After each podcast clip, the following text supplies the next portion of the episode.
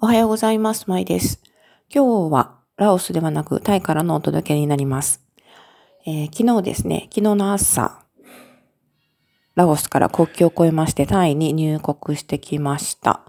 あ船でメコン川を渡って入国したんですが、詳しくはブログにも書いていますし、YouTube にアップしているので、よかったらそちらも見てみてください。でですね、えっ、と、今月1月19日にバンコクからロンドンまでのチケットを取っているので、それまでの間は、えー、多分タイにこのまま滞在していくと思います。今はですね、あの、かなり旅行者にとってはマイナーなあー街、ブンカーンというところに来ています。えーラオスからパークさんというところを出まして、国境越えポイントがあるんですね。そこを越えまして、えータイ側のブンカーンという町に入ってきました。多分ほとんどの方あまり聞いたことがない名前だと思います。でですね、えーまあその国境越えの話はちょっと置いといて、えーっとね、今日は言葉の話をしてみようかなと思います。先ほどね、ノートを書いてまして、ちょっとね、面白い、自分的にも面白い話題なので、えーと、音声配信でも喋ってみようかなと思いました。えータイではなくてラオスにですね、以前来たのは11年前なんですが、それがですね、初めてのラオス訪問になります。2011年にラオスに一度入国しました。その時はですね、えー、まあ、がっつり仕事をしてたもので、2週間ぐらいしか休みが取れなかったと思うんですね。あもうその時はすでにあの海外在住だったので、日本の労働条件とはちょっとまた違っていてですね、2週間ぐらいの休みだったら取れる状態だったんですが、まあ、それでもそれが限界かなっていうぐらいで、2週間という短い期間ですが、ラオスに遊びに行きました。それが初めてのラオス旅行です。で、その時にね、あの、11年前なんですけれども、まあ、その時すでに、えっ、と、外国人というか、欧米のバックパッカーには人気の場所で、えー、たくさんの方がラオスに、ラオスを訪れていましたが、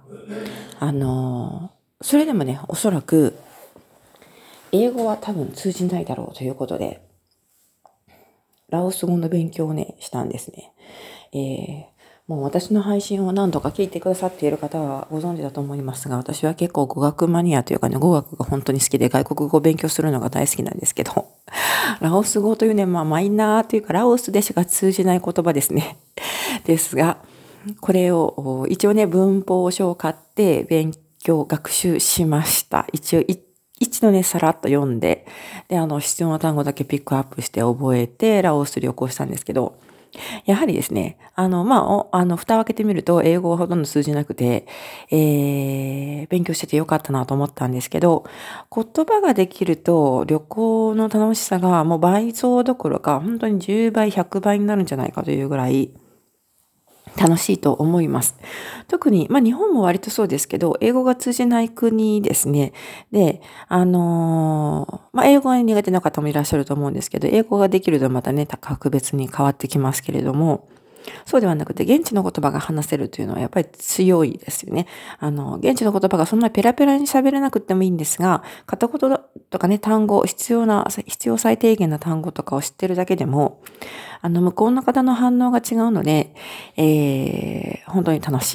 い。日本人にとってもそうだと思うんですけど、あの、外国人の方でね、欧米の方とかで明らかに日本人ではなくてアジア人ではない人がですね、頑張って日本語を話してくれているのを見ると、やはり微笑ましく感じるると思うんですよ。えついね、笑顔もこぼれたりすると思うんですが、それと同じで、えーまあ、ラオスにしてもタイにしても言葉ができると、やはり旅行の楽しさが違うということで、ラオスに来てすごく楽しかったのは、一つの理由がですね、言葉が少しわかる、できたという、練習できたということがあるかと思います。なので、もしね、皆さんがこれからあ初めてどこか異国の地を訪ねるのであれば、少しだけでもね、言葉を勉強されると、その旅が本当に楽しくなるので、これは非常におすすめです。でですね、あの、言語的な話を少しだけすると、あの、ラオス語というのはタイ語とかなりの部分を共通して、えーボキャブラリーを持っています、使っています。で、あの、ま具体的にはですね、50%とか60%ぐらいボキャブラリーが同じなんですね。特にあの数字に関してはほとんど同じで、あの少しラオス語もタイ語もトーンがある、成長がある言葉なので、あの、成長にね、若干の違いがあるみたいなんですが、まあ、そもそもその成長というのもですね、タイにしてもラオスにしても地方によって、えっ、ー、と、その発音の仕方が違っていたりするので、あんまりそこまでね、えー、中国語の北京語のほども気にしなくてもいいかなと思います。で、えっ、ー、と、まあ、その成長が少し若干違うかなというのはあるんですが、数字ほとんど同じ。これはかなり便利ですね。数字結構使うので、数字が分かっているだけでも旅行中かなりストレスが小さくなると思います。で、その他の単語も結構似てる単語があって、私はね、ラオス語を置いといて、えっと、タイ語はあんまり真面目に勉強したことがないんですが、今回覚えたラオス語をですね、こちらタイに入ってからも、あの、とりあえず言ってみると通じることがあります。結構あります。まあ全く通じないこともあるんですけど。なので、それぐらい言葉が似てるんですね。で、ちなみに、そのタイ語を覚えるときに、タイ語の数字を覚えるときに楽ちん、私にとって楽だったのは、あの、えっ、ー、と、もともと香港に住んでいましたので、広東語がね、できたんですね。で、特に数字に関しては、広東語とタイ語というのは結構似てる部分が多くて、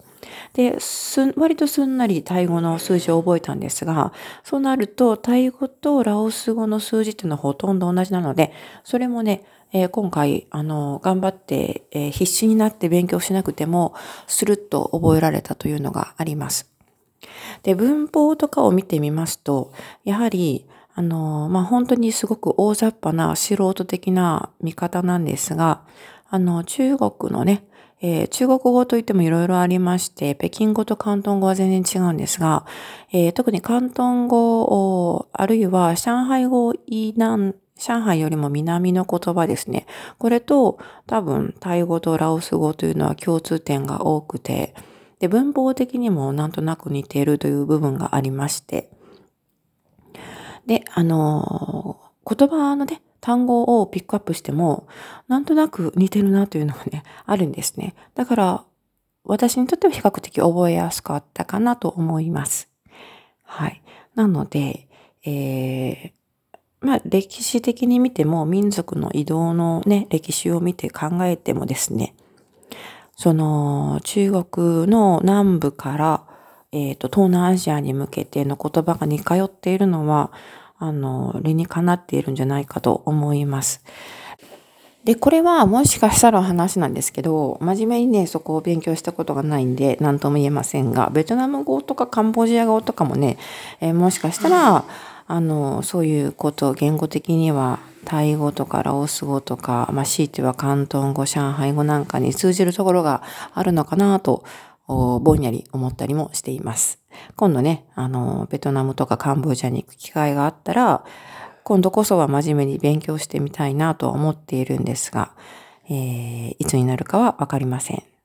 というわけで、今回は海外旅行に行くならば、英語だけではなくて、現地の言葉が話せるとかなり